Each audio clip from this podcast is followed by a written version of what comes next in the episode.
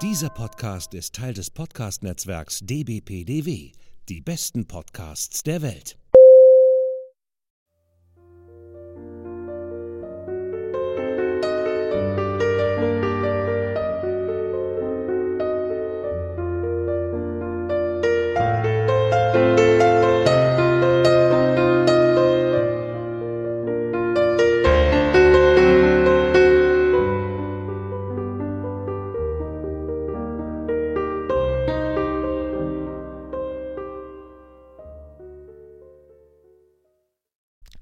Herzlich willkommen zu einer neuen Folge von By Lady zusammen mit Lara. Hallo Lara.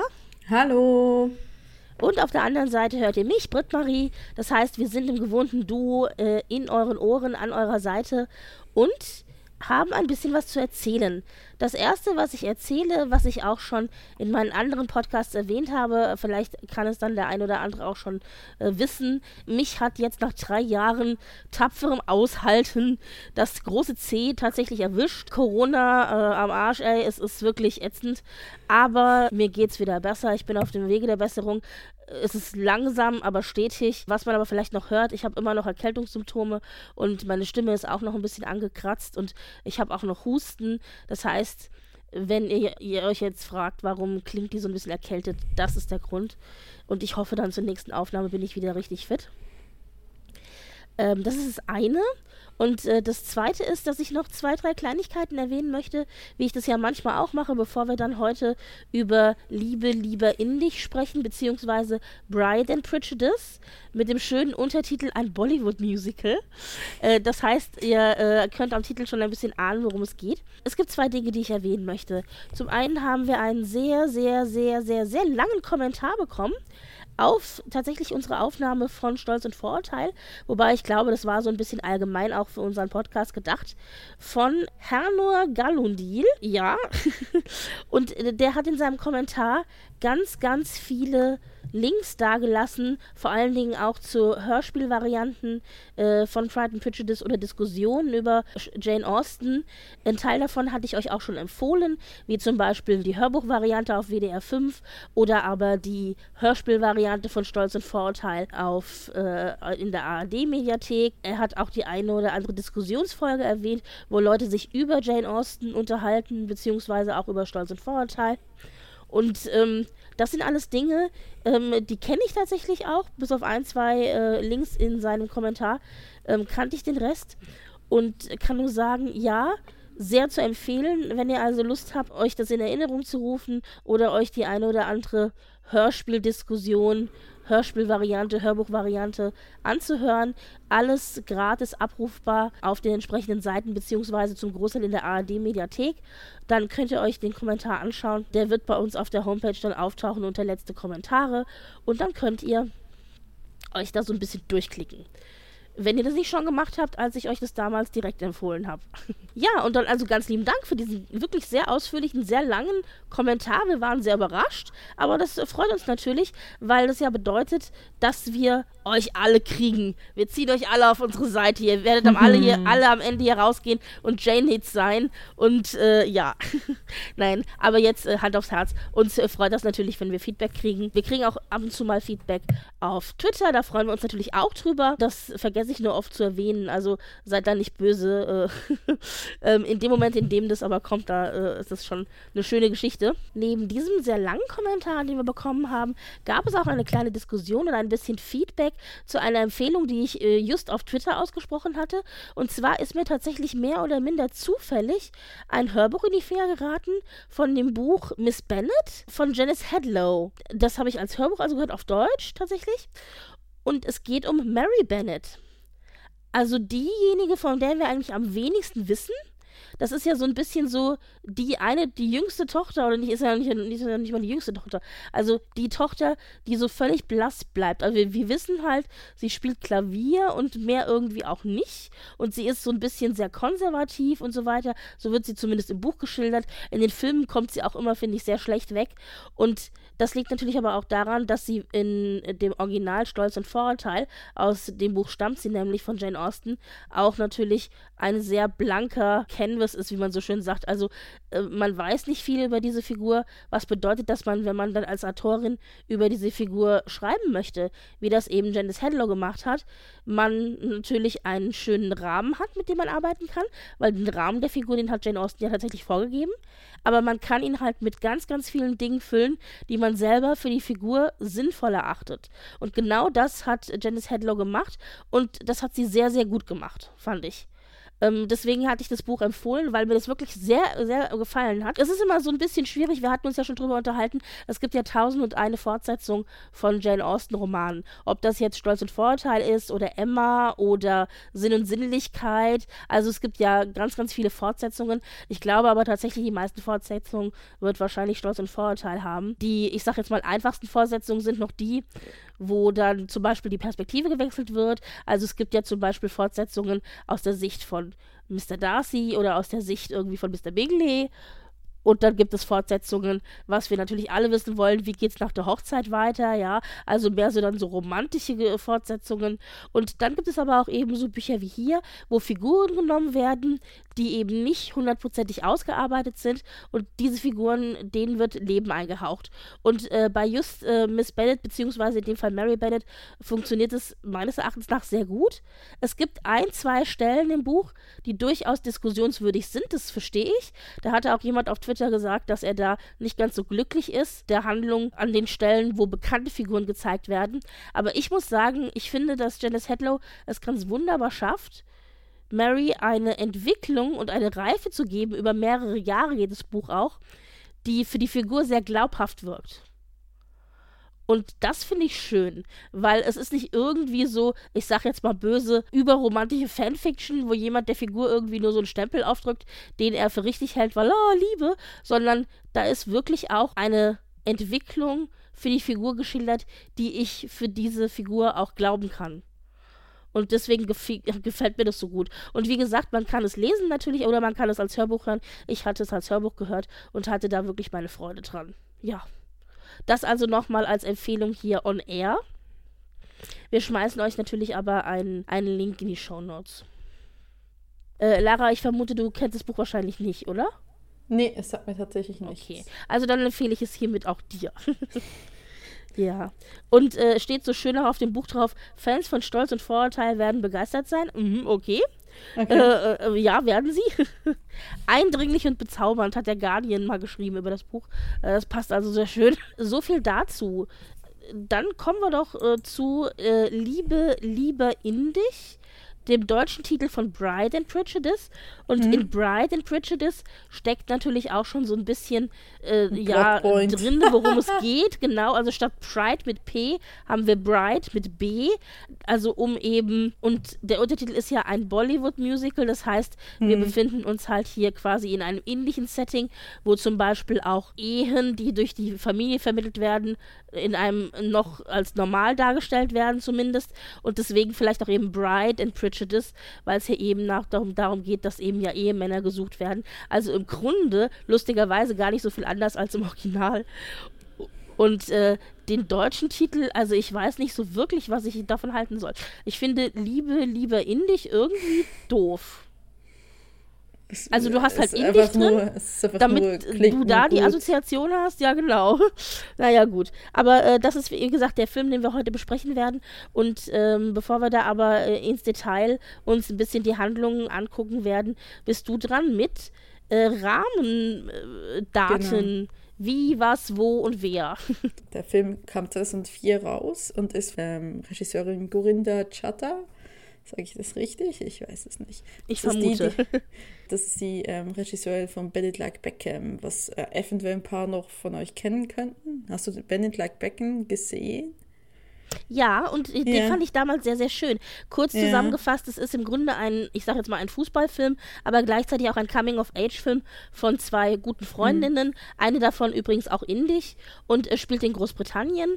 Und eine sehr, sehr junge Kira Knightley hat die Hauptrolle gespielt und hatte damals so ein bisschen auch einen kleinen Durchbruch damit. Und äh, genau. ich habe den, hab den damals, also in den 90ern ist er herausgekommen, ich glaube 2002, oder? Kann das sein? Ja, ja, also sie hat, äh, Karen Knightley hat eine der Hauptrollen gespielt nicht die einzige Hauptrolle, ne? Die ja, aber eigentlich, ja, also es ging halt um zwei Freundinnen. Also sie hat halt die ja. eine Freundin von den zwei gespielt. Es ja, war, wie gesagt, raus. Genau, es war halt so ein Coming-of-Age-Film. Und ich habe mhm. den damals auch mehrfach geschaut, weil ich den sehr schön fand damals. Und ich mhm, erinnere mich dran, auch, ja. dass da eine riesen Bohai drum gemacht wurde, auch tatsächlich um die Regisseurin, die damit auch, glaube ich, damals zu dem Zeitpunkt ihren größten Erfolg hatte. Deswegen war ich mir tatsächlich auch bewusst, als dann Bride and Prejudice, Bride and Prejudice verfilmt wurde, weil das nämlich mhm. der nächste große Film war, den sie nach Bandit Like Beckham gemacht hat. Da war sie auch tatsächlich in der Presse relativ häufig und das hatte ich damals mitbekommen. Nicht nur, weil es eben eine Austin-Adaption okay. war oder eine Austin-Variante, sagen wir mal, sondern eben, weil es auch diese Regisseurin war. Okay. Also ich habe das nicht, ich, ich habe halt beim Sehen des Films realisiert, dass ich ihn, glaube schon mal in diesen Film reingezeppt bin und wieder rausgezeppt bin. Du meinst äh, jetzt äh, Liebe, Liebe Indisch oder ja, Benedict ja. Beckham? Nee, okay. Beckham habe mhm. ich äh, auch ganz normal gesehen und hatten wir auch auf DVD sehr lange Zeit. Habe ich irgendwann mal weggegeben. Naja, auf jeden Fall ist es, der Film ist, auch wenn es ein Bollywood-Film ist oder ein Bollywood-Style-Adaption, es ist ja eigentlich nicht offiziell richtig ein Bollywood-Film, aber erinnert sehr an Bollywood. Ähm, es ist, ähm, ist er komplett auf Englisch verfilmt worden, bis auf einige wenige Teile, die in Hindi und Bun Punjabi sind. Aus dieser zwei Sprachen, so genau. Der Film kam am 6. Oktober 2004 in, den, ähm, in Großbritannien raus und in den USA kam er am 11. Februar 2005. Was muss man über diesen Film so wissen? Also, er hat halt, er hat halt Bollywood-Elemente, aber erzählt, glaube ich, offiziell nicht wirklich als Bollywood-Film. Na, also ich glaube, die Frage ist, wie definiert man einen ja. Bollywood-Film? Ist ein Bollywood-Film ein, ein Film, der in Bollywood gedreht wurde? Dann ähm, ist er vielleicht nur so ein halber Bollywood-Film, weil es wurden Teile davon mhm. tatsächlich in Indien oder in, in das, was in Anführungszeichen Bollywood ist, gefilmt. Ähm, für mich persönlich ist es ein, der Versuch eben, den klassischen Bollywood-Style, mhm. den man so ein bisschen aus, also äh, sozusagen Bollywood-Style aus westlicher Perspektive, sagen wir mhm. so. Äh, und also das Westliche und das ähm, oder das, das Britische und das Indische so ein bisschen miteinander zu äh, vermählen, so gut es geht. Und das aber mit dem, was jetzt ich als Laie, als klassisch Bollywood verstehe, nämlich tatsächlich diese großen Song- und Tanznummern, die man mhm. ja kennt, äh, auch eben dieses, äh, dieses klassische, äh, also diese indischen Tänze und so weiter. Das heißt, man hat wirklich große Musical-Nummern, muss man vielleicht so sagen, ähm, wo eben alle miteinander tanzen und singen und alles ist bunt und schön und äh, also ja, du bekommst halt eine große bunte Bonbon-Glitterwelt präsentiert mit viel Tanz und viel Liedern und ein bisschen kritischer Sozialkritik eingestreut hier mhm. und da aber und natürlich klar der Story von Pride and Prejudice. Aber ich, also ich würde es schon als Bollywood-Film bezeichnen. Ich habe irgendwo gelesen, dass aber er das es ist natürlich nicht in Indien. Es ist kein indischer Film.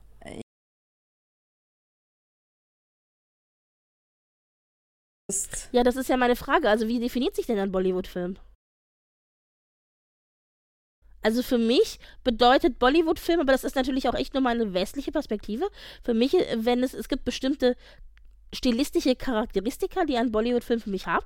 Dazu gehört eben, äh, dass eben du diese Tanznummern hast, diese großen, aufwendigen Tanznummern, diese Gesangsnummern auch, das ist ja meistens in Kombination und das eben auch immer meistens mit einer großen Menge an Leuten und alles ist irgendwie bunt und schön und wirklich komplett durchgestylt und das ist für mich tatsächlich das, was wir hier auch bekommen. Und äh, das Ganze bekommen wir aber in, in diesem Film ein bisschen verwesterlicht, in Anführungszeichen, insofern, als dass wir ja hier zum Beispiel auch Lieder drin haben, die doch eher wie klassische Musical-Lieder wirken, weil dann eine Hauptfigur zum Beispiel von ihren Gefühlen singt und ihr Inneres damit nach außen kehrt.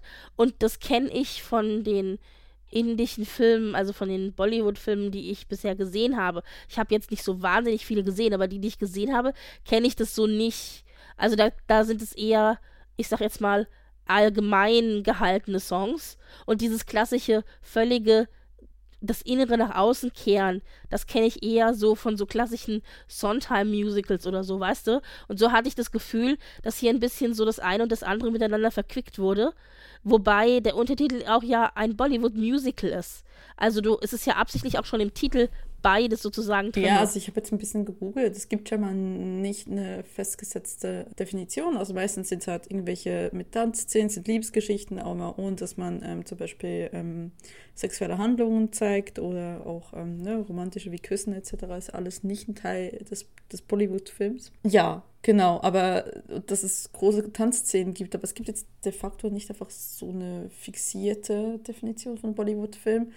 Dementsprechend, ja, kann man das als Bollywood-Film bezeichnen. Ich meinte, ich hätte irgendwo eine Quelle gelesen, dass das eigentlich nicht die Absicht war, sondern dass sie einfach quasi das halt in diese in dieses Setting integrieren wollte und damit einen typischen indischen Film gemacht hat, aber jetzt nicht unbedingt die Absicht hatte. Und irgendwo war, glaube ich, aber auch, aber das, das jetzt nur, dass ich das irgendwie gelesen habe, dass, dass, dass die Musical-Dinger nicht typisch, die Musik, also die ganzen Tanz- und Musiksachen nicht typisch Hollywood, Bollywood wären. Aber ja, egal. Auf jeden Fall. Also wie gesagt, bei den, bei den einzelnen mhm. Liedern, bei dem einen oder anderen Lied ist es mir aufgefallen, beim Tanzen jetzt nicht so.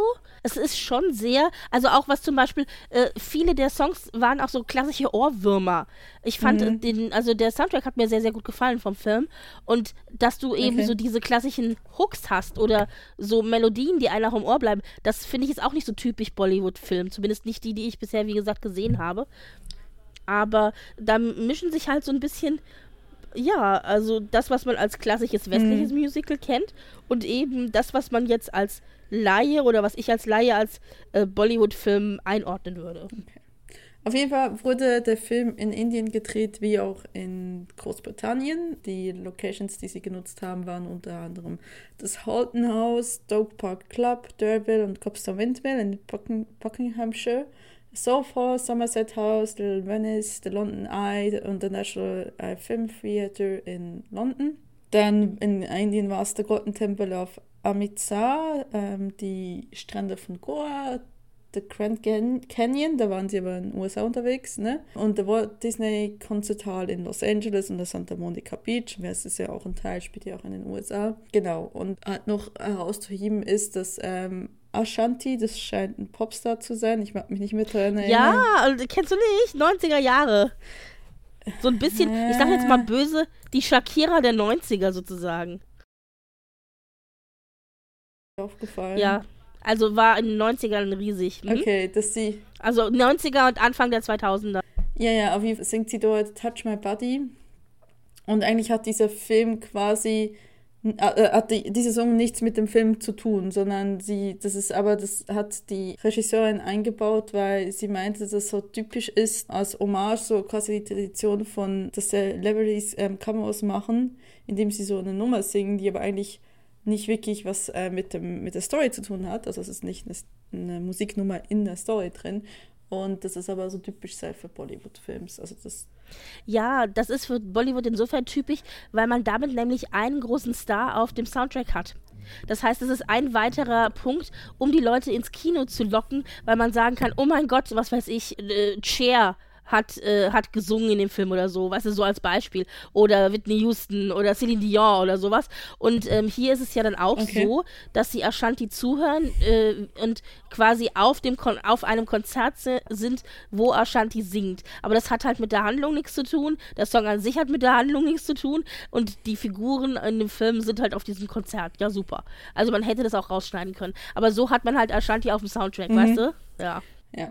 Ähm, der Film wurde gemixt so angenommen. 64 Prozent haben ein, auf Rotten Tomatoes haben ihn ein positives Review gegeben, dem äh, durchschnittlichen Rating von 6.10 von 10. Sie sagen halt, ja, es ist, äh, es ist halt irgendwie nur ein Bollywood-Film, der nicht besonders raussteht. Andere ähm, haben zum Beispiel gesagt, Stella Papa, Stella Papa Michael hat in der BBC gesagt, swapping corsets for saris and polite piano forte for Bhangra beat, Director Grinda Chadha re, re, re, reinvigorates Jane Austen and Prejudice with fun and flamboyance. Also quasi Jane Austen, ähm, das, indem man äh, die Korsetts gegen Saris, die, das höfliche Pianoforte gegen Beats, ich nehme an, das ist diese also ich kenne mich wirklich in Bollywood nicht aus, ne? Also das ist, äh, das ist die Musik, hat die Regisseurin ähm, ähm, re reinvigorates, neu erfunden,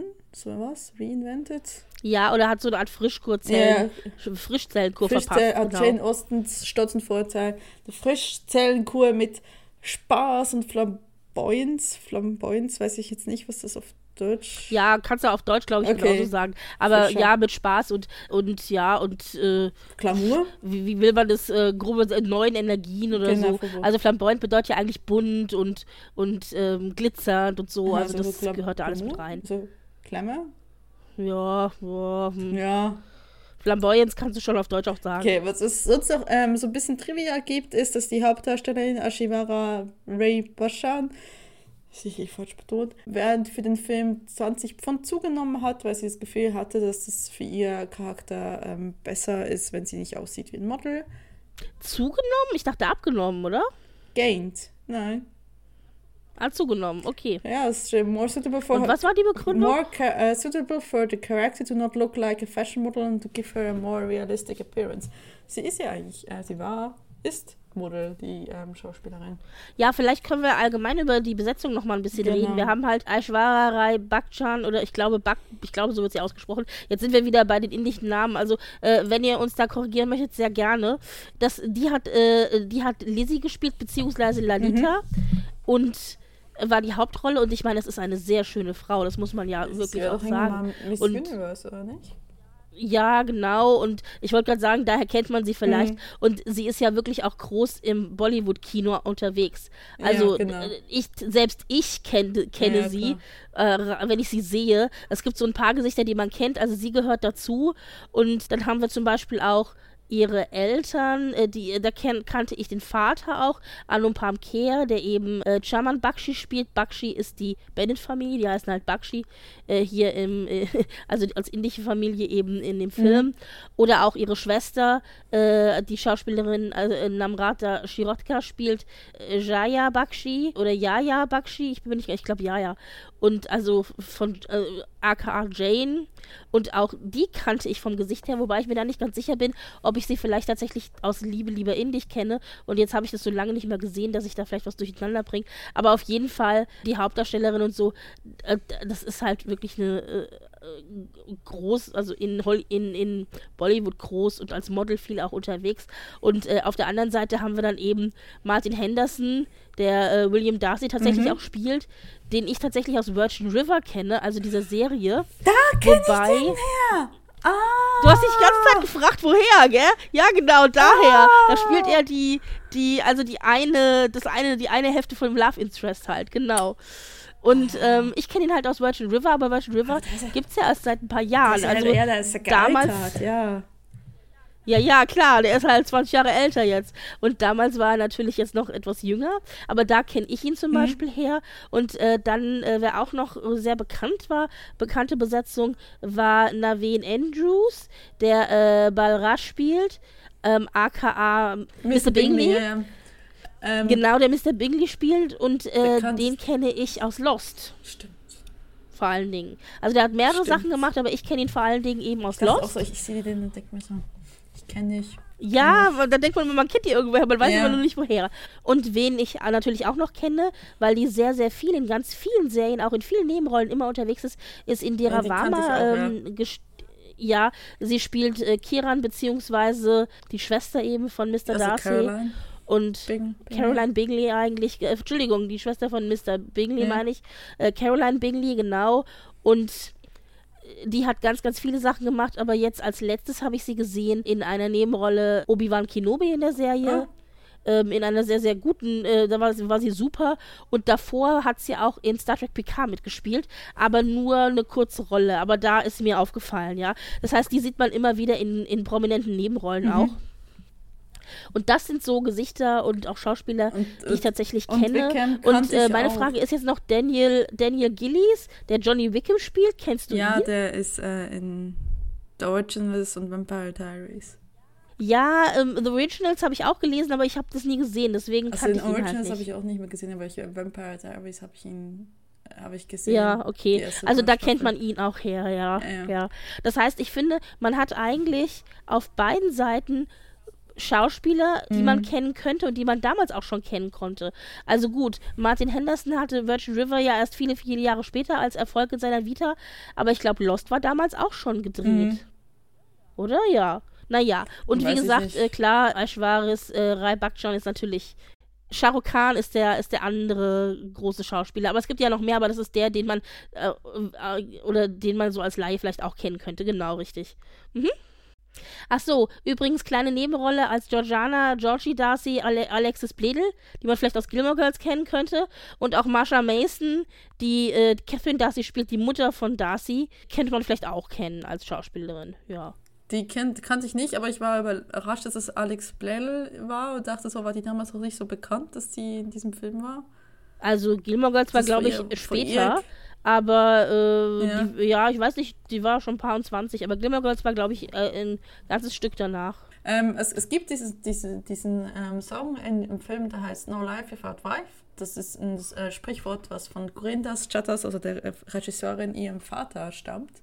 Das ist auch, das, ja, Genau. Ähm, das grüne Buch, was äh, Lalita, also wir sind bei Trivia, ne? Das grüne Buch, das Lalita beim Pool öffnet, ist von Jane Austen. Ich konnte es nicht sehen. Ich wollte drauf gucken aufs Cover, aber ich habe es nicht gesehen tatsächlich. Nein, ich habe es auch nicht erkennen ist? können. Aber wenn es von Jane Austen ist, dann wird es. Also okay. ich meine, wenn es wirklich jemand gut gemeint hat mit uns, dann war es natürlich stolz ein Vorteil, was sie gelesen hat. Ja. ja. genau. Dann äh, gibt es bei dem Song A Marriage Has Come to Town ähm, das waren keine professionellen Sänger oder Tänzer, sondern das waren einfach nur Leute vom äh, lokalen Sikh-Tempel. Und ähm, Corinne Chat hat gesagt, ist kein Problem, wenn die nicht tanzen können, solange es würden sie schauen, es hätten sie Spaß. Ja, also es soll Freude so und Spaß eben in erster Linie vermittelt werden, was ja eben auch die, äh, mhm. der Grund ist, warum du diese großen Song- und Tanznummern ja auch in den, ich sag jetzt mal, professionellen äh, Bollywood-Filmen drin hast. Und ähm, ich finde, das hat gut mhm. funktioniert, ja. Und äh, da ja. fand ich übrigens noch ganz spannend, das können wir gleich jetzt hier gerade erwähnen. Es gibt einen Teil äh, in dieser Tanznummer, wo eine kleine Gruppe von ich weiß nicht genau, ob das ob das äh, Trans-Leute sind oder vielleicht einfach nur auch vielleicht auch Leute, die eben ähm, äh, sich als non-binary oder als homosexuell oder so definieren, aber es sind auf jeden Fall keine, sagen wir mal in Anführungszeichen, äh, für die Gesellschaft als normal eingestufte heterosexuelle ähm, äh, Personen, sondern du hast hier halt zum Beispiel Männer, die in Saris tanzen und die dann aber auch in diesem Lied eben explizit sagen, wir sind beides Mann und Frau und sozusagen die ideale Verkörperung dessen, was du versuchst okay. zu erreichen und darzustellen. Und da hatte ich mich ein bisschen gewundert, weil ich weiß, also was heißt ich weiß, ich hatte mal gelesen, dass es tatsächlich diesen Glauben gibt oder diese ja Anerkennung auch in der Gesellschaft äh, von also in dieser Kastengesellschaft von eben dieser Kaste, die dann eben beides ist, Mann und Frau, aber dass das eine sehr, sehr frühe Geschichte ist, die mittlerweile auch nicht mehr anerkannt wird. Und ich habe mich da tatsächlich gefragt, weil es in der heutigen indischen Gesellschaft eben auch immer noch sehr, sehr problematisch ist, wenn du eben äh, nicht äh, heterosexuell bist, sondern zum Beispiel homosexuell oder, äh, oder, oder irgendwie dich selber äh, als Transperson empfindest. Und ich habe mich gefragt, ob hier die Regisseurin quasi absichtlich provozieren wollte. Okay, mir ist das nicht okay. so sehr aufgefallen. Ich hatte. Das war eine kurze Sequenz ich in dem so ein bisschen Mühe mit diesem. Also ein bisschen Mühe mit diesem Film, aber okay, interessant zu wissen. Also dann die Munachi, äh, der, der Bunjabi, Entschuldigung, Hochzeitssong und Tanznummer hat sechs Tage gedauert, mhm. um zu drehen. Das ist schon lange. Aber wenn du überlegst, ähm, am Ende alleine die Ausstattung der Hochzeit, das wundert mich nicht. Dann waren die ja noch auf ja. Elefanten und ich glaube, das waren echte Elefanten, ja. das war kein CGI. Und also alleine schon, allein von der Ausstattung her, wundert mich das nicht, dass die sechs Tage dafür gebraucht haben. Ich meine, es war großartig. Also wirklich ein, ein riesen, da kann man wirklich sagen, Glamourfest, oder? Also. Hallihallo. Pompös, Allein schon die Hochzeitsoutfits. Ja. Toll, toll, toll. Naja, äh, es ist auf jeden Fall auch schon die zweite indische äh, Adaption von einem Jane Austen-Roman. Es gibt ähm, eine tamilische Version von Sense and Sensibility namens, ah, ich gehe das nicht vor, ich will das Naja, vorlesen. ich glaube, Kalundine, Kalukondine. Was ich übrigens so schön auch vom, von, also von der, ähm, also vom, beides mal mit K, weißt du, vom, vom Titel her finde, aber ich kann kein Tamil. Mm. Die Hauptdarstellerin wollte den, den Roman vorher nicht lesen, weil es sich nicht beeinflussen wollte. Also Rukh Khan war, äh, wurde ein, äh, eine Rolle im Film angeboten, aber hat abgelehnt. Also der berühmte Bollywood-Schauspieler, über den wir vorhin gerade Mich würde dann mal echt interessieren, welche Rolle. Weil theoretisch müsste er eigentlich von seinem Bekanntheitsgrad ja Will Darcy spielen, aber das würde ja nicht passen. Mhm. Also, weil von der Besetzung her. Weil ich glaube, Will Darcy sollte hier im Film ja absichtlich auch ein Brite sein. Aber vielleicht hätte er dann Mr. Bingley gespielt. Hm, okay. Egal. So. er hat ja nicht genommen. Nicht. Äh, was noch. Was, ähm, was quasi in, auch noch interessant finde, ähm, Martin Henderson, also der der Darcy spielt, wie auch Daniel Gilles, Gilles ähm, der Wickham spielt, sind beide aus Neuseeland. Also sind weder Briten noch ähm, Amerikaner. Mhm. Das finde ich eigentlich auch so. Also wenn wir schon Trivia, vielleicht noch kurz erwähnen, wenn wir schon bei wer hätte eine Rolle kriegen sollen sind, können wir vielleicht noch kurz erwähnen, dass äh. Johnny Depp und Joaquin Phoenix beide auch äh, für die Rolle von Darcy Stimmt. ursprünglich angedacht waren, aber am Ende, wie gesagt, haben wir ja gesehen, weil sie vermutlich die Rollen, weil sie zu groß Ich weiß es nicht. Also damals, jo also Joaquin Phoenix, äh, Johnny Depp vielleicht. Joaquin Phoenix weiß ich nicht, ob der damals schon so seinen riesen Durchbruch gehabt hat. Ja. Auf der anderen Seite, Martin Henderson war jetzt damals auch nicht so der Schauspieler. Also der war halt auch, ja. Es war halt mit, mit sagen wir mal, mit, mit guten Schauspielern aus der mittleren Riege besetzt. Würde ich jetzt so behaupten. Ja, obwohl, obwohl ich Martin Henderson überhaupt nicht kenne, außer Virgin River. Ja, also aber der hat damals auch schon einiges gearbeitet, also viel Fernsehen und so hat er gemacht. Okay, okay. Ja, dann macht das Sinn. Ja, das sind so ein bisschen die Trivias zum Film. Um was geht's denn im Film letztendlich? Ja, naja, der Film, finde ich, spiegelt eigentlich doch sehr deutlich die Handlung von Stolz und Vorurteil wieder. Es ist eine Bollywood-Variante von Stolz und Vorurteil, kann man sagen. Es geht um die Familie Bakshi. Die besteht eben aus Mama, Papa und vier Kinder, vier Töchter, also nicht fünf wie im Original. Also eine kleine Schwester hat es nicht geschafft. also und Familie Bakshi lebt in, muss ich gerade mal, wie hieß es nochmal, Amritsar, glaube ich, gell? Also da, wo auch dieser goldene Tempel tatsächlich äh, steht und wo auch gedreht wurde. Und das Ganze ist so ein bisschen, ja, das mhm. ist eine große Stadt, aber äh, Familie Bakshi wird eben gezeigt, dass sie mehr so ein bisschen ländlich äh, wohnen und es ist jetzt nicht gerade ein Bauernhof, aber es entspricht so ein bisschen, wenn wir uns das Original ja auch angucken, so ein bisschen auch im Original ist es ja so, dass sie mehr so ein bisschen ländlich sind und aber trotzdem natürlich ein kleines Anwesen haben, aber nichts im Vergleich zu den ja, großen genau. Anwesen in der Stadt, in London oder so. Und hier ist es genauso. Familie Bakshi wohnt halt ein bisschen ländlich in der Nähe der großen Stadt, aber doch eher am Rand und dann sieht man eben auch die Töchter, die dann mal äh, irgendwie auf dem auf dem Erntewagen mitfahren oder auf einem Wagen, der von einem Esel gezogen wird. Also alles doch äh, sehr, ja, wie gesagt, äh, ländlich urban. Naja, und Familie Bakshi hat, wie gesagt, äh, vier Töchter, nämlich Lalita, aka Lizzie, äh, Yaya, aka Jane und dann noch äh, Lakti, äh, Lydia, ähm, Lucky, Lucky ist Lydia okay. und dann haben wir noch Maya Bakshi, äh, das ist Mary Bennett, genau. Und aber die, die ist, ist die mal mittendrin in der Handlung weg? Weil ich naja, die läuft ein paar Mal durchs Bild und die sagt auch zwei, drei Wörter, aber die ist sonst eigentlich für die, für die Handlung irrelevant. Die läuft halt mal mit durchs Haus, ja. Und, äh, und okay. es ist im Grunde aber genau, es ist sehr ähnlich eigentlich wie im Originalplot auch, dass eben Mama Bakshi darauf aus ist, ihre Töchter gut zu verheiraten. Das ist eben in dieser Gesellschaft, also in der ähnlichen Gesellschaft immer noch sehr wichtig, dass eben die Töchter gut verheiratet werden, weil sie ihnen eben auch keine große Aussteuer bieten kann. Das sagt eben auch die Mama ganz deutlich. Und der Vater versucht zwar sein Bestes, aber es ist natürlich nicht einfach. Und deswegen ist sie tatsächlich auch, wie die Originalmama Bennett, eben immer auf der Suche nach den besten Möglichkeiten und den besten Br äh, Bräutigam. Und die besten Bräutigame in diesem Fall sind am besten reiche indische Männer. Also um Gottes Willen auch kein Nicht-Inder, also das wäre schon problematisch. Wobei Mr. Darcy, muss man ja hier dazu sagen, sich ein bisschen etabliert dadurch, dass er reich ist. Also dann können wir vielleicht noch ein halbes Auge zudrücken, dass er kein Inder ist. Aber eigentlich muss es eben ein reicher Inder mhm. sein, äh, den sie möchten. Also auf jeden, jeden Fall sollte er indisch sein. Und in der indischen Kultur ist es ja tatsächlich, also heutzutage ist es ein bisschen anders auch. Und, und es ist ja auch, also auch da, äh, äh, modernes Indien sieht natürlich anders aus. Aber so das traditionelle Indien, da ist es tatsächlich ja so, dass die Eltern noch untereinander Ehen ausgemacht haben und ihre Kinder miteinander quasi verheiratet haben. Und das mhm. wird auch im Film ganz explizit gesagt, als sich Mama Bakshi und Papa Bakshi sozusagen miteinander streiten, dass die Mutter halt sagt, wo es darum geht, Lalita den Cousin aka Mr. Collins hier Mr. Kohli heiraten soll. Und als sie Nein sagt und dann sagt auch Mrs. Bakshi oder, oder eben die Mama ganz deutlich zu ihrem Mann dann auch, sag es ihr, zuerst wird geheiratet und dann kommt die Liebe, die wächst dann.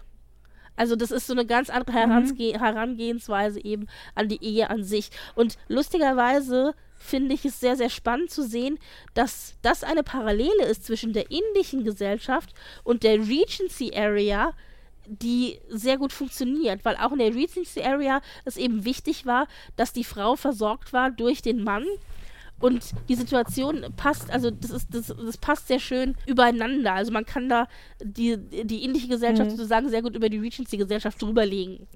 Ähm, ja, also das fand ich sehr, sehr spannend. Deswegen ist es vielleicht auch eine gute Wahl gewesen zu sagen, man nimmt eben die indische Gesellschaft und, äh, und mhm. für, weil da halt einfach viele Parallelen ähnlich sind. Naja, und äh, darum geht es dann eben. Also wir haben dann die klassische Geschichte tatsächlich von Stolz und Vorurteil. Äh, Mama Bakshi ist auf äh, Männersuche und dann kommt natürlich, dann kommt ein, also die leben in Indien halt und dann kommt zu Besuch die Kinder erster Generation aus Großbritannien, einer indischen Familie, der reiche Anwalt Mr. Bingley, aka Balrai, mit seiner Schwester. Kieran, ja. Caroline Bingley. Man hört auch in den Namen, dass sie eben ähnlich angelegt sind wie die Originalnamen. Also Bingley ist Balrai und äh, Caroline ist Kieran, ja. Und ich meine, Lalita ist Lizzie, hm, so und so weiter und so fort. Mhm. ja ist Jane, also wie gesagt. Und dann kommt eben äh, Balrei und Kieran kommen zu Besuch und haben ihren äh, guten Kumpel William Darcy dabei und dann gehen genau die Reigen los, wie wir sie kennen. Also Balrei und Yaya gucken, vergucken sich ineinander, aka Jane und Mr. Bingley und äh, äh, William verguckt sich ein bisschen in Lalita, aber die beiden rasseln dann eben aneinander und äh, dann lernt Lalita Johnny Wickham kennen und flirtet mit ihm ganz doll, aber er lässt sie quasi für die kleine Schwester äh, Lucky liegen, links liegen und flirtet also mit der, wobei das Lalita nicht mitbekommt, das macht er alles heimlich und dann ist es genau so, wie wir es eben tatsächlich aus Schloss und Vorteil kennen, ja. Und das Ganze eben unterlegt mit Gesang und bunten, tollen Bildern und tollen Kostümen auch und viel Musik und Tanzen und so weiter, ja. Also ganz klassisches Musical eben auch. ich meine, das ist beim Musical ja so, man macht sich darüber lustig, aber es ist natürlich so, immer wenn dann irgendwie eine ernste Szene kommt oder eine Figur ihre Gefühle nach außen tragen muss oder irgendwie, keine Ahnung, jetzt irgendwie die nächste Szene kommt, dann wird halt zusammen gesungen. Ja, ist halt so. Also so unmotiviertes Ausbrechen in Gesang, es muss ein Musical sein. Ja. naja. Also im Grunde haben wir hier sehr deutlich die Story von Stolz und Vorurteil natürlich in einer etwas modernisierten Variante mit ein bisschen indischen Touch, aber es ist doch alles sehr, ja. sehr ähnlich. Ja. Es gibt die eine oder andere kleine Änderung, also zum Beispiel äh, Georgiana bzw. Georgie, also die kleine Schwester von William Darcy, die ist tatsächlich mal von Wickham verführt worden, aber er hat sie damals, da war sie 16, wohl geschwängert. Und ja. das ist was, ist natürlich sehr modern, ja. Und es wird auch gar nicht richtig erzählt, was dann passiert ist, aber es wird halt impliziert. Das habe ich mich auch gefragt. Nein, das wird halt, das wird halt absichtlich verschwiegen, aber jetzt ist sie halt Paar und 20 und hat kein Kind und ist nicht schwanger, also wird impliziert, dass abgetrieben worden ist. Ja, das ist natürlich auch was, was man so wirklich öffentlich niemals in einem, in einem Bollywood-Film sagen würde. Genauso wenig, wie man übrigens im Bollywood-Film, du hast es schon gesagt, in den moderneren mhm. vielleicht schon, aber jetzt in den, in den äh, klassischen Bollywood-Filmen, dass man sich zum Beispiel nicht vor der Kamera küsst. Das höchste der Gefühle ist, wenn man sich mal umarmt oder so. Und das war ja auch so zum mhm. Beispiel, wenn du dich erinnerst, äh, in der 95er-Verfilmung mit Colin Firth. Da haben die sich ja erst ganz, ganz, ganz am Schluss einmal ganz kurz, als sie geheiratet haben, geküsst. Und wir haben quasi alle drei lange Teile, beziehungsweise sechs kurze Teile, darauf gewartet, dass sie sich endlich, endlich küssen. Und sie haben sich verdammt nochmal nicht geküsst. Und dann endlich kam der erleichternde Kuss. Und so ähnlich habe ich das hier auch empfunden in, mit dem Film, weil ich immer dachte, jetzt küsst euch doch endlich. Und das höchste der Gefühle war eine Umarmung. Ja. Aber ich meine, gut, das ist halt der, der Sensibilität, genau der Sensibilität entsprechend geschuldet. Aber wie gesagt, es passt halt, deswegen meine ich ja, dass das äh, sehr viel besser mit dieser Regency-Era äh, Stilistik zusammenpasst, als man es meint, vielleicht tatsächlich.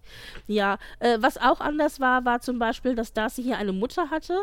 Also Lady Catherine mhm. de Burgh ist im Grunde hier zu seiner Mutter geworden. Die hatte einen kurzen Auftritt eben als äh, Mr. Darcy. Was, was ja eigentlich schon schon passt mit dem Original. Also Lady Burke versteht sich ja als Mutter. Richtig, die steht ja im Grunde auch an Mutterstadt, genau. Und Anne de Burke, beziehungsweise hier ja dann Anne ist auch kurz mal aufgetaucht. Mhm. Und zwar ist das nämlich die, äh, die Frau, die, die Darcys Mutter gerne mit ihm verheiraten würde und ihm, ihm ja, sozusagen an den Hals schmeißt. genau. genau, aber die, die, die, deren Auftritt ist so kurz und sie nennt Lalita nur Lolita und ja, äh, ja. Ja, also absichtlich natürlich ignorant. blonde Frau. In Interessanterweise, also wenn wir ja von Stolz und Vorurteil sprechen, also Stolz vor allen Dingen. Ich, ich, finde, William Darcy in der Original, im Originalbuch, ja, der ist stolz und der zeigt es auch. Hier wiederum, was ich ganz mhm. spannend finde, ist, dass wir hier ein bisschen anders gelagerten Konflikt haben in dem Film. Und zwar hier geht es darum, dass Darcy tatsächlich kulturell nicht, also wie sagt man, wirklich kulturell nicht politisch korrekt ist. Also, dass er kulturell einfach ignorant mhm. ist, ja. Sogar, sogar teilweise ja. mit so imperialistisch-rassistischen Anklängen, finde ich, einfach, weil er einfach äh, sich darüber keine Gedanken gemacht hat. Und irgendwie, also Indien ist, äh, Indien, also in Indien gibt es halt nur in Anführungszeichen die dummen Wilden, ja, und irgendwie so. Und also er sagt dann, er hat so ein, zwei Kommentare, die er da ablässt, worüber sich dann Lalita ja auch aufregt und sagt, ja, also für dich ist irgendwie Indien nur so hier die schöne Hotelwelt und so die, den, also und, äh, und irgendwie, und sonst äh, gibt es hier nur die äh, ignoranten, dummen, wilden, äh, konservativen, ja, und so. Und, mhm. und wirft ihm das halt vor. Und da hat sie tatsächlich auch recht, also zumindest in diesem Austausch des Gesprächs, das wir gehört haben, da stellt er sich schon sehr dumm an und hat sich aber auch absichtlich nicht irgendwie vorher mal mehr informiert oder so. Und diese Diskussion bringt ihn ja dazu, sich dann auch zu hinterfragen und seine äh, kulturellen Ideen, was eben jetzt auch Indien angeht. Und das finde ich halt sehr interessant, dass man da tatsächlich auch eine Veränderung in ihm sieht, dass er da auch drüber nachdenkt. Und noch krasser mhm. ist diese Einstellung ja bei seiner Mutter, denn äh, da kriegen wir ja eine Szene zu sehen, wo, wo ihr seine Mutter sagt, ach, warum sollte ich denn nach Indien fahren, wenn die ganzen äh, wichtigen, indischen, interessanten Dinge jetzt alle hier in den USA sind. Also ich kriege hier indisches Essen, ich kriege hier indische Klamotten, ich kann hier indische Musik hören, warum sollte ich denn da noch nach Indien? Und dann äh, meint, dann meint ähm, Lalita ganz spitzzüngig, naja, Leute fahren ja auch weiterhin nach Italien, obwohl sie hier Nudeln zu essen kriegen. Und das fand ich so einen schönen Vergleich. Weil da dachte ich so, ja, genau. Mhm. Also diese Art von Ignoranz, die hier dann Darcys Mutter zeigt, ist natürlich auch unmöglich. Das geht gar nicht, ja. Und, und das fand ich nochmal einen schönen Aspekt in diesem Film zum Unterschied äh, zum Original Stolz und Vorteil, dass hier eben so ein bisschen kulturelle Identität auch hinterfragt wird und andiskutiert wird. Natürlich nicht super ernsthaft und seriös, aber ernsthaft genug, dass es eben ein Diskussionspunkt ist äh, in diesem Film. Und das erwartet man eigentlich von so einer locker, leichten, flockigen, romantischen Komödie eben nicht. Und dass es dann aber trotzdem eben eine Rolle spielt, das, das hat mir sehr, sehr gut gefallen. Also das sind zum Beispiel so ein, zwei Punkte, die anders sind. Und ja, ansonsten na gut, also ich meine, klar, es ist natürlich alles ein bisschen modernisiert. Das heißt, statt dass sie dann eben aufs Land fahren und in den Seendistrikt, fahren sie halt nach Goya an den Strand, ja. Und klar kriegen wir da auch ein bisschen Fanservice. Also Johnny Wickham läuft halt im Grunde die ganze Zeit mit einem äh, komplett offenen Hemd rum, damit man auch schön die gestählte, nackte Muskelbrust sieht, ja. Und äh, Mr. Darcy, der ist schon ein bisschen mehr verklemmt, in Anführungszeichen. Der hat nur die ersten beiden Knöpfe bis zur Mitte der Brust offen, aber auch da sieht sieht man einen netten Buddy. Also, und die, die Mädels, also Lalita und ihre Schwestern, die auch eingeladen sind, dann, und äh, Jaja, die eben eingeladen sind nach Goya mit an den Strand, die laufen halt beide in Badeanzügen bzw. Bikinis umher. Also, es ist alles schon sehr viel freizügiger und offener. Ist ja auch dann doch in dem Sinne ein, ein moderner Film, als es natürlich im Regency der Fall gewesen wäre. Und dann dachte ich aber auch, oh wow, guck dir das an. Also so viel nackte Haut hätte ich nicht erwartet tatsächlich. Da haben wir dann vielleicht tatsächlich auch diese Vermählung von westlichem und Bollywood, die sich da so ein bisschen zeigt. Ja, das sind so die, das sind so ein, zwei Unterschiede.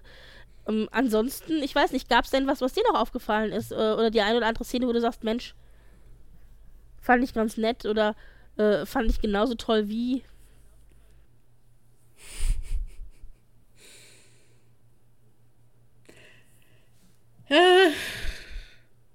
Also.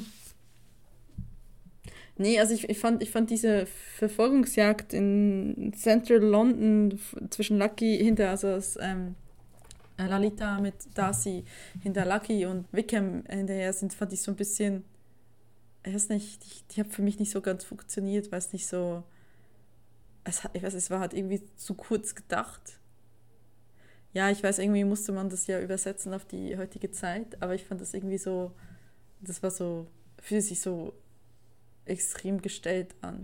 Ich fand die Konsequenz auch irgendwie so ein bisschen nicht, nicht harsch genug, weil ich meine, er hat dann im Grunde nur ja. irgendwie so, also so einen so Schubser gekriegt, so nach dem Motto, bleib weg von meiner Tochter. Ja, äh, ja das war's dann. Oder, oder bleib weg von meiner Schwester? Ja, toll. Also tolle Konsequenz irgendwie. Das, also, da habe ja, ich mir ja, doch, genau. das war so ein bisschen so, hm, ist so ein bisschen sehr äh, milde verlaufen.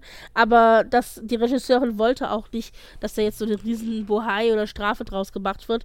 Uh, ja, ja, okay. naja. Sie hat sowieso oh, die eine oder andere Sache. Ich finde, im Film ist es generell so, dass vieles abgemildert wird. Also zum Beispiel auch die Ehe zwischen, im Original mhm. ist es Charlotte und Mr. Collins. Hier ist es die beste Freundin mhm. von Lalita, äh, Chandra mhm. und eben Mr. Kohli. Die beiden heiraten auch eben, also vor allen Dingen Chandra aus der Motivation heraus, dass sie sagt, sie möchte versorgt sein und sie möchte eine Green Card für mhm. USA. Die gehen halt zusammen dann nach USA wo Mr. Cooley mhm. eben äh, gut verdient und einen ordentlichen Job hat, ein tolles neues Haus und so weiter, auch mit Pool etc. Und, yeah. und dann fragt eben, sagt Lalita auch, Mensch, wie konntest du nur? Und dann sagt Chandra, ich, ich habe halt Angst gehabt, dass ich, wie Charlotte ja auch, dass ich halt äh, den Absprung mhm. nicht mehr schaffe und dass ich eben äh, keinen Mann finde, der mich versorgt. Und ich bin eigentlich aber zufrieden und Mr. Cooley, also oder, oder eben also ihr Ehemann meinte, es ist ein lieber Kerl. Mhm. Und dann sagt Lalita, ja, vielleicht habe ich es dann doch ein bisschen falsch gesehen. Und das war auch was, was die Regisseurin gesagt hat. Sie wollte halt äh, diese Beziehung zum Beispiel auch nicht als eine Ehe darstellen ohne Liebe, sondern eben schon als eine liebevolle Beziehung, die am Ende dann eben aus anderen Dingen herauswächst, als jetzt zum Beispiel mhm. die Liebe zwischen äh, Darcy und Lalita. Das ist übrigens auch was. Lalita und Darcy kommen sich ja dann äh, durch äh, diverse Zufälle eben näher. Dann erfährt aber Lalita, dass Darcy eben seinen besten Freund Balrai ausgeredet hat, ihre Schwester Yaya äh, um ihre Hand zu bitten weil eben Darcy. Genau, wegen ihrer goldiger Mutter. Richtig, weil Darcy halt äh, gesagt, also das so empfunden hat, dass eben äh, Mutter Bakshi, und es ist ja leider auch so, nur auf die Kohle aus ist. Und da muss man mhm. auch sagen, das fand ich zum Beispiel auch sehr viel deutlicher hier im Film gezeigt, als es dann äh, im Originalbuch auch war. Denn es gibt eine Szene, da sagt ja Mama Bakshi ganz deutlich, ja, ähm, Balrai und Yaya sind ja im Grunde verlobt, bla bla bla. Und die sind halt überhaupt gar nicht verlobt. Also die behauptet da einfach Tatsachen oder stellt die den Raum und das ist halt einfach nicht so. Aber sie geht eben davon aus, dass es so ist. Und damit blamiert sie natürlich auch quasi alle, die da irgendwie involviert sind, auch die mhm. Familie und so weiter. Und ähm, mhm. das ist ja auch dann der Knackpunkt, wo dann eben Darcy sagt, ja, die ist eigentlich nur auf deine Kohle aus. Ja. Und sowieso äh, wird die Mama schon als ein bisschen peinlich dargestellt, als mit einem guten Herzen, aber doch ein bisschen peinlich, ja. Zum Beispiel am Anfang, ganz, mhm. ganz am Anfang, da gibt es eine große Tanznummer und normalerweise tanzen eben alle, alle Single-Männer und alle gut aussehenden jungen Single-Frauen und plötzlich tanzt da auch die Mama mit. Mhm. Und alle so, oh mein Gott, nein, Mama, ja, das genau. hast du nicht gemacht. Du schiebst dich jetzt hier nicht in den Mittelpunkt und singst und tanzt zum Beispiel, ja. Oder aber genau, auch. Ähm, versucht sie da auch auszuziehen, ne? Genau. Oder aber auch später, da sind ja dann Darcy und äh, Balrei sind zu Besuch eben bei den Bakshis und als kleine Sondervorstellung äh, führt dann eine Tochter den Schlangentanz auf. Oh mein Gott. Ja. Das war die geilste Nummer im Film, wo ich dachte, oh Gott, also die sind alle irgendwie die ganzen, also äh, Lalita und ihre Schwester Yaya sind halt echt im Boden versunken vor Scham. Dieser Schlangentanz war so eine Mischung, ich weiß nicht, aus Bauchtanz mhm. und indischem Tanz und ja, also alles sehr, sehr seltsam. Und äh, ja, so äh, haben sich dann auch äh, Balrei und äh, die Darcys gefühlt, muss man sagen, kann ich auch verstehen. Und äh, ja, naja, auf jeden Fall am Ende war es dann so, dass äh, Lalita und Darcy sich näher gekommen sind, bis dann Lalita erfahren hat, dass eben Darcy diese Ehe verhindert hat und daraufhin ja auch ihm sozusagen die Freundschaft gekündigt hat und aber auch sehr verletzt war, weil mhm. sie ja sich mittlerweile in ihn verliebt hatte und Darcy ja dann am Ende, klar, er entschuldigt sich auch, aber am Ende mhm. taucht er auf der Hochzeit von äh, Koli und Chandra auf. Dazu ja. sind nämlich sowohl er als auch die Bakshi-Familie eingeladen. Und dort. Und am Schluss heiraten sie sp Nee, nee, und dort, dort äh, macht er nämlich im Grunde seine große Geste, seine große Ich liebe dich Geste, willst du mich heiraten? Indem er trommelt. Und ich dachte so, was? Also, ich habe nämlich auch wie du auf die Szene gewartet, dass er jetzt sagt, ich liebe dich immer noch, heirate mich. Und was er stattdessen macht, ist, da gibt es eine Truppe von so Männern, also ganz traditionell, es gibt ja, äh, es gibt so traditionelle Trommel, Trommler sozusagen, mhm. und mhm. denen schließt er sich an und hat eben auch sich so eine Trommel umgeschnallt und trommelt mit denen. Und ich glaube, was damit aber gezeigt werden sollte, war eben, dass er sozusagen die ähnliche Kultur voll und ganz annimmt und für sie eben und ihr zeigen möchte, guck her, ich, ich mag deine Kultur und ich, ich füge mich dem ein und ich unterwerfe mich quasi deinen Regeln. Und ich bin halt nicht indisch genug. Ich glaube nicht, ich hatte versucht, es zu googeln, ich habe es aber nicht gefunden. Ich glaube nicht, dass Trommeln bedeutet, dass man automatisch jemanden einen Heiratsantrag macht. Aber in diesem Fall war das halt echt so gemeint, dass er halt kommt und sagt, bitte verzeih mir äh, und, und heirate mich. Und dann ist nämlich die nächste Szene nach dem Trommeln ist, sie geht dann auf ihn zu, ja. dann umarmen sie sich, also sie haben sich ganz deutlich versöhnt. Und die nächste Szene ist, dass wir eine große Doppelhochzeit haben von Lalita und ihrer Schwester Yaya. Und ich dachte so, was? Ja, also da sitzen die nämlich beide auf Elefanten in den klassischen roten Saris, äh, rot und goldenen Saris, die Hochzeitssaris halt, die man hat. Rot ist ja auch eben die klassische mhm. Hochzeitsfarbe. Und mhm. äh, ja, dann haben wir halt die Hochzeitsszenerie. Und ich dachte so, okay, also offensichtlich impliziert das Trommeln, dass er sie gefragt hat. Aber ähm, die Hochzeit, wo er trommelt, wessen Hochzeit war das? Von, von, von Chandra und Mr. Kohli. Ah, Ah, okay, die waren schon drüben in Ja, genau, USA, also die waren schon drüben in den USA und haben dann drüben in den USA eben die Zeremonie ge gefeiert. Also die sind angereist für die Hochzeit. Ich dachte, das war, das, ich dachte, das war in, die, die Szene war in Indien. Nein, das war in den USA, in LA war das. Ja, okay, gut, dann habe ich das falsch mitgekriegt. Hm. Ich dachte nämlich gerade, das wäre Okay. Nee, nee, das war in LA und deswegen so haben sich auch Darcy und Lalita wieder getroffen, weil die mhm. Bakshi-Familie war eben mhm. unterwegs nach LA und Darcy war mhm. auch unterwegs nach LA und die haben sich halt am Flughafen am Gate getroffen. Und dadurch äh, sind die sich wieder über den Weg gelaufen. Genau.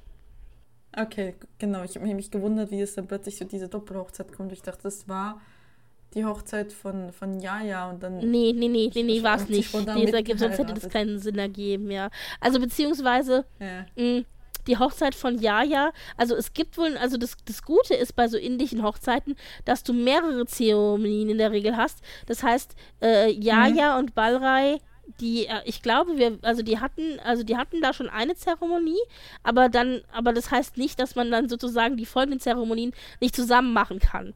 Das ist der Vorteil bei indischen Hochzeiten, soweit ich weiß, gibt, gehen die oft mehrere Tage lang und du hast mehrere Zeremonien. Mhm. Das habe ich auch schon gehört, dass sie mehrere Tage lang gehen, ja. Deswegen, ja. äh, glaube ich, äh, ergab es dann auch Sinn eben mit, der, mit dieser Doppelhochzeit. Ja. Okay. Ja, also wie gesagt, ich okay, würde, also das war so vielleicht das, was so ein bisschen äh, herausgestochen ist in meinen Augen, was ein bisschen anders war oder was sehr ähnlich war. Und äh, wie gesagt, die, die Handlung ist der Originalhandlung so, äh, ist an der Originalhandlung so nah dran, dass das jetzt auch nichts bringen würde, hier jetzt großartig nachzuerzählen oder zu beschreiben, mhm. sondern man kann wirklich nur sagen, es ist tatsächlich ganz klassisch äh, Stolz und Vorteil und es tut dem Film aber auch gut. Also es ist gut, dass da eben nicht zu viel in, von der Originalhandlung verändert wurde. Es wurde halt ein bisschen modernisiert und äh, die Standorte haben sich natürlich ein bisschen geändert, aber so diese ganze Sensibilität und auch so die klassischen Grundregeln der Gesellschaft, die passen halt äh, von der Regency-Gesellschaft zur ähnlichen Gesellschaft halt ganz wunderbar übereinander. Die kann man ganz wunderbar auch übereinander legen. Und du hast natürlich hier oder da den einen modernen, den, einen modernen Twist drin, aber im Grunde mhm. ähm, funktioniert das ganz super, was die Story an sich angeht. Und dann legst du darüber einfach noch den kunterbunt Filter, also bunte tolle Kostüme, bunte tolle Hintergründe, Blumen, ähm, Essen, Marktszenen und so weiter. Und, und darüber legst du dann nochmal den Gesang- und Tanzfilter und machst schöne große Bollywood-Nummern und dann fertig ist, ja, Liebe, Liebe in dich, ein Bollywood-Musical. Also dir hat es kurzum gefallen. Ich fand es ein bisschen lang, was daran lag, dass die Gesangsnummern so lang waren. Aber das ist etwas, was typisch ist für so Bollywood-Filme oder für Musicals an ja, sich. 112 Minuten. Ja. Und ja. deswegen, also da, da muss man halt mit rechnen, wenn man halt ein Musical guckt oder eben einen Bollywood-Film guckt. Hm, das war das, war, mhm. wo ich aber zwischendurch so dachte, also eine Gesangsnummer weniger hätte es auch getan, aber okay, ja. Wobei hier ja auch schon Sachen gestrichen worden sind. Also es gab wohl auch so ein Duett zwischen Lalita und Darcy, das im Film dann eben gar nicht auftauchte, das aber im Original gefilmt worden ist zwischen den beiden. Und also da haben mhm. sie schon ein bisschen was gestrichen. Äh, das war das Einzige, äh, wo ich sagen kann, das war für mich äh, ein Kritikpunkt. Ansonsten hat es für mich ganz gut funktioniert. Ich war, ich fand, es war eine eine leichtfüßige Unterhaltung. Man darf es nicht zu ernst nehmen. Es ist halt doch eine klassische Romcom eigentlich. Eben mit diesem Bollywood-Twist. Mhm. Und äh, als Romcom hat es für mich super funktioniert. Okay. Ja, ich habe mich leider sehr schwer damit getan. Also ich bin nicht Fan von Bollywood-Filmen. Ich habe schon früher, als ich noch jünger war, eins oder zwei geguckt. Und das war für mich wirklich eher eine Tortur. Das war mir einfach too much. Aber ist es, ähm, bist du Fan von Musicals? Oder tust du dich da auch schwer? Also wenn es ja, darum geht, dass schon. du eben so lange Musik Doch. und Tanznummern hast. Kommt aufs Musical drauf an. Also ich bin ein sehr großer Hamilton-Fan. Hm? Ähm, und ich mag auch Tick Tick Pum. Was beides aber sehr moderne genau, Musicals sind. So ein klassisches Sondheim-Musical genau. oder aber Andrew Lloyd Webber oder so. Ja, das ist dann weniger, glaube ich. ich also wusste es. Also, also das, und das ist ja auch die Art von Musical-Nummer, die du in Bollywood-Filmen hast, okay. Mhm. Ja, ja, also dann, ja, okay, die modernen Musicals sagen mir halt so, also ich mag einfach dieses pompöse, mir ist das halt einfach, ich weiß nicht, ich habe früher das sehr gemocht, dieses ganz romantisch und ich habe irgendwie das, weiß nicht, abgeschweift, wie auch immer, habe es irgendwie verloren. Ich habe auch mit meisten Rom-Coms mittlerweile sehr Mühe, weil es mir einfach zu kitschig ist, ist mir too much in allem. Ja, und da habe ich mich echt so, ich habe es in zweimal geguckt, also in zwei Teilen. Und da war ich so, also ich will jetzt den Film nicht schlecht drehen, aber ich habe angefangen, habe nach einer Stunde aufgegeben, habe gesagt, okay, ich muss am nächsten Morgen halt weiter gucken. Und habe dann Sonntagmorgens war das, dann habe ich angemacht dachte so, nee, oh mein Gott, wie lange geht der noch? Nein, nein, bitte nicht. Also der hat eine Laufzeit von zwei Stunden, zwei Minuten. Also diese, der ist schon lang. Ja, ja. ja. Ja, also da war ich, da war ich so ein bisschen. Uh, Aber ich glaube, okay, weißt du, was ich glaube? Ich glaube, du müsstest den Film tatsächlich einfach ohne die Musiknummern sehen. Also wenn du das als Romcom am Stück sehen würdest, ohne die Musiknummern oder vielleicht nur mit einer Musiknummer äh. oder so oder also oder zwei Musiknummern. Ja. Ich würde äh, ich würde äh, Vive und wie heißt wie heißt die eine Musiknummer mit die Vive Nummer würde ich drinnen lassen und die die Nummer am Anfang, diese große, ja. wo die mit den Stöcken und so tanzen und vielleicht auch noch die von ganz am Anfang, wo sie sich kennenlernen. Die drei Nummern würde ich drinnen lassen für dich und, mhm. und alle anderen würde ich rausschneiden und ich glaube, wenn du das nur als Romcom sehen würdest, ohne dann diese Musiknummern, dann, ich glaube, dann wäre es was, was du, was du vielleicht eher gucken könntest. Ich, es kann sein. Also ich, ich weiß es nicht. Ich, ich weiß, dass das eine Entwicklung ist, die ich jetzt schon seit ein paar Jahren habe, dass ich mich damit einfach mit sehr romantischen Gesten schwer tue. Das ist mir einfach, einfach too much in so vielen Dingen, was ich denke, so, äh, vielleicht also nein, ich, ich sage, dass ich zynisch geworden bin. Ich habe einfach vielleicht ein sehr realistisches Bild von der Liebe bekommen. aber so wahnsinnig über, überromantisiert ist es gar nicht. Ja, es, aber es ist schon irgendwie. Es ist eine Romcom, ja, aber ich meine, Romcoms, klar. Ist zu viel Zucker. Ja, also ehrlich gesagt, so richtig krass überzuckert habe ich das jetzt gar nicht empfunden. Also da kenne ich Romcoms, die sind schlimmer. Ja, so. Ja, ja, die ich dann nicht gucke oder, oder du ich mich auch quäle und dann, äh, ne, ich sag ja nur, äh, diese Hallmark-Sachen, da bin ich ja immer noch traumatisiert. Ja, aber du darfst einen Hallmark-Film nicht vergleichen mit, keine Ahnung, Schlaflos in Seattle oder so. Also das ist ja schon nochmal ein qualitativer Unterschied. Nee, natürlich. Ja, natürlich. Also es war mir, es war mir einfach irgendwie es hat mich jetzt überhaupt nicht angesprochen und ich mhm. musste mich da wirklich äh, durchkämpfen. Aber ich glaube, es liegt einfach an meinem eigenen Gusto, dass ich damit Mühe habe mhm. und ähm, halt irgendwie, dass es nicht meins ist. Aber pff, ja. Wir hatten ja uns überlegt gehabt, als wir ja auch geguckt haben, äh, wir sind ja jetzt in der großen Abteilung moderne Versionen von Jane Austen Stoffen oder aber auch Fortsetzungen von Jane Austen Stoffen, also so diese, diese große große, da kann irgendwie alles, was halbwegs modern ist, rein, ja. Und als wir uns ja überlegt mhm. hatten, mhm. was wir da uns da anschauen, ich meine, es gibt natürlich so Klassiker wie Clueless, die dann eine moderne Variante von Emma sind, oder, oder aber eben, ja, oder sowas wie Austenland, die dann halt eben so die Motive von Austen mit aufnehmen, aber das in ein modernes Setting setzen, ja. Also sowas natürlich aber wir hatten ja auch absichtlich dann ähm, auch so Filme genommen wie zum Beispiel Fire Island, äh, weil es halt ähm, einfach mal einen anderen Aspekt darstellt. Also sprich Austin im queeren Milieu oder jetzt, und das genauso war es hier auch mit Brighton Bridges. Wir haben gesagt, wir nehmen Brighton Bridges mit rein, weil es einfach mal Austin von einer anderen Perspektive her beleuchtet, nämlich eben mit der Kombination dieses Indisch-Bollywood-mäßige, was wir ja sonst irgendwie mit Austin nicht haben. Also wir haben die tausend und siebte Variante von einer modernen amerikanischen Rom-Com-Variante des Jane Austen-Stoffes. Aber hier haben wir halt noch ja, irgendwie eine Besonderheit eben durch diese Bollywood-Note. Und das war das, was wir ja überlegt hatten, dass wir versuchen, eben Filme zu nehmen oder aber Serien zu nehmen, die in irgendeiner Form eine gewisse Besonderheit haben. Und während es zum Beispiel bei Fire Island dann eben diese queere Komponente hat, äh, war, die im Mittelpunkt stand, ist es hier zum Beispiel jetzt eben diese indische Komponente, diese Bollywood-Komponente, die im Mittelpunkt steht, ja. Und äh, bei anderen Filmen sind es eben andere Dinge. Aber äh, das war eben der Hauptgrund, warum wir gesagt haben, wir nehmen, wir nehmen genau äh, diesen Film. Ja. Da wollte ich vielleicht noch ein, einhaken, dass das vielleicht auch ein Grund ist, warum ich ähm, mich jetzt mit diesem Film so schwer getan habe, dass ich einfach das halt irgendwelche Interpretationen des Motivs von Stolz und Vorurteil langsam einfach überhabe, weil es natürlich, ne, leider wird ja, das ist einfach das häufigste, was nochmal neu interpretiert wird. Anstatt dass wir mal eine, eine Musical kriegen zu Northanger Abbey, warum nicht? Aber ausgerechnet Northanger Abbey, okay. Ja, aber Northanger Abbey Aber das ist ja, halt, auch, halt also als wir, aber das war ja auch unser Problem, ja. als wir ja zusammengesucht haben, was es denn so gibt, mhm. was wir besprechen könnten, dann waren das 99% Stolz- und Vorurteil-Variationen, weil einfach ja. sonst nicht, es nicht viel anderes halt gibt. Mit Clueless und Emma ist also ist, ist es die, mhm. ist es schon, also das höchste der Gefühle. Ja, deswegen. Ich weiß auch ehrlich ja, gesagt gar also nicht, mein, ja, was wir als nächstes besprechen werden. Muss ich dir ganz ehrlich sagen, muss man mal gucken. Ja, aber wir müssen mal gucken. Wir lassen es euch auf jeden Fall früh genug wissen was wir als nächstes besprechen. Ja, genau. Wir sind uns da noch nicht so ganz einig. Aber ja, ich glaube, dass, das wirklich eine Gründe ist, warum ich, ich glaube, ich habe einfach das Motiv von Stotz und Vorurteil, auch wenn ich das Original sehr gerne mag, aber ich, ich kann die. Es gibt wohl noch eine amerikanisierte Jugendkomödienversion von Sense and Sensibility. Die habe ich aber nie gesehen, okay. deswegen weiß ich nicht, ob die gut oder schlecht ist. Also müsste man halt mal reinschauen. Vielleicht können wir das als nächstes nehmen. Müssen wir mal hm. schauen. Die habe ich gar nicht auf dem Schirm. Da müsstest du mir mal zeigen, wie die ist. Hm? Wir werden uns auf jeden Fall merken, was wir als nächstes machen. Bis dahin.